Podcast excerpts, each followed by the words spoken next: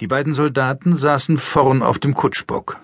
Ab und an ließ Franz ein grämliches Gemurmel hören, doch Waldo fuhr ihm jedes Mal grob übers Maul. Amos spürte die Anspannung der beiden Männer, auch wenn er nicht verstand, wovor sie sich fürchteten. Und noch weniger, weshalb sie als Kaufleute verkleidet waren.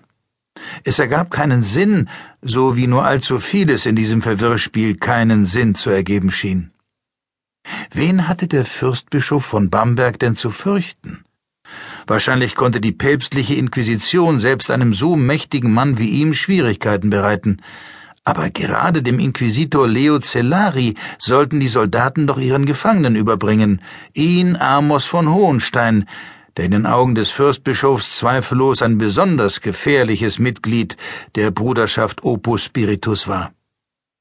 Dabei hatte dieselbe Bruderschaft vor drei Jahren Amos Eltern ermorden lassen, und erst als er selbst längst unrettbar in die Machenschaften der mysteriösen Loge verstrickt war, hatte Amos erfahren, dass es diesen geheimen Orden namens Opus Spiritus oder Geistwerk überhaupt gab.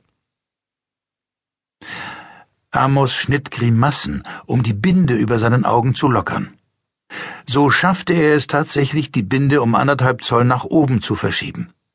Aber sehen konnte er nach wie vor so gut wie nichts. Allem Anschein nach fuhren sie mit einem Planwagen. Amos lag auf einer Schicht aus Tuchballen und sonstigen Bündeln. Weitere Ballen waren um ihn herum aufgeschichtet.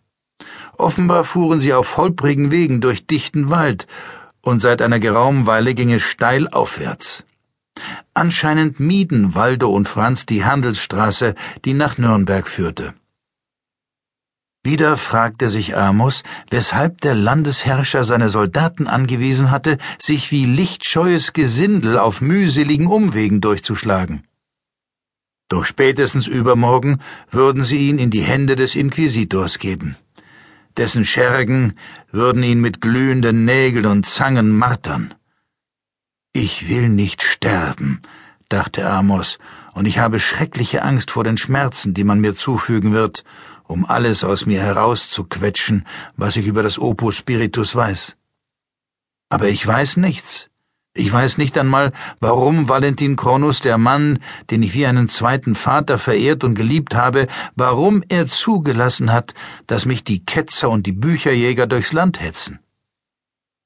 Amos hatte Kronus Haus in Flammen vorgefunden, die Bibliothek des alten Gelehrten von den Ketzer und Bücherjägern niedergebrannt und von Kronus selbst keine Spur. Ausgenommen nur das Original des Buchs der Geister, das Kronus an einem Ort versteckt hatte, den außer ihm selbst nur Amos kannte. In diesem Buch hatte Kronus nach seinen eigenen Worten das kostbarste Wissen aus heidnischer Vorzeit destilliert und in vier Geschichten geborgen, die jedermann leicht lesen und verstehen konnte. Und die magischen Gaben in all jenen Lesern erweckten, die sie mit wachem Geist und offenem Herzen lasen und zu innerst in sich aufnahmen. Seit Amos die erste und die zweite Geschichte aus dem Buch der Geister gelesen hatte, vom Ritter, der seine Liebste hinter dem Spiegel fand, und von der Frau, die im Brunnen wohnte, konnte er mit jedem anderen Leser, der sich diese beiden Erzählungen angeeignet hatte, auf dem Gefühls- und Gedankenweg in Verbindung treten. Er brauchte sich nur auf sein Innerstes zu konzentrieren, dann erblickte er dort einen geheimnisvollen Lichtquell, sein magisches Herz oder seinen inneren Stern, wie Kronos sich ausgedrückt hatte.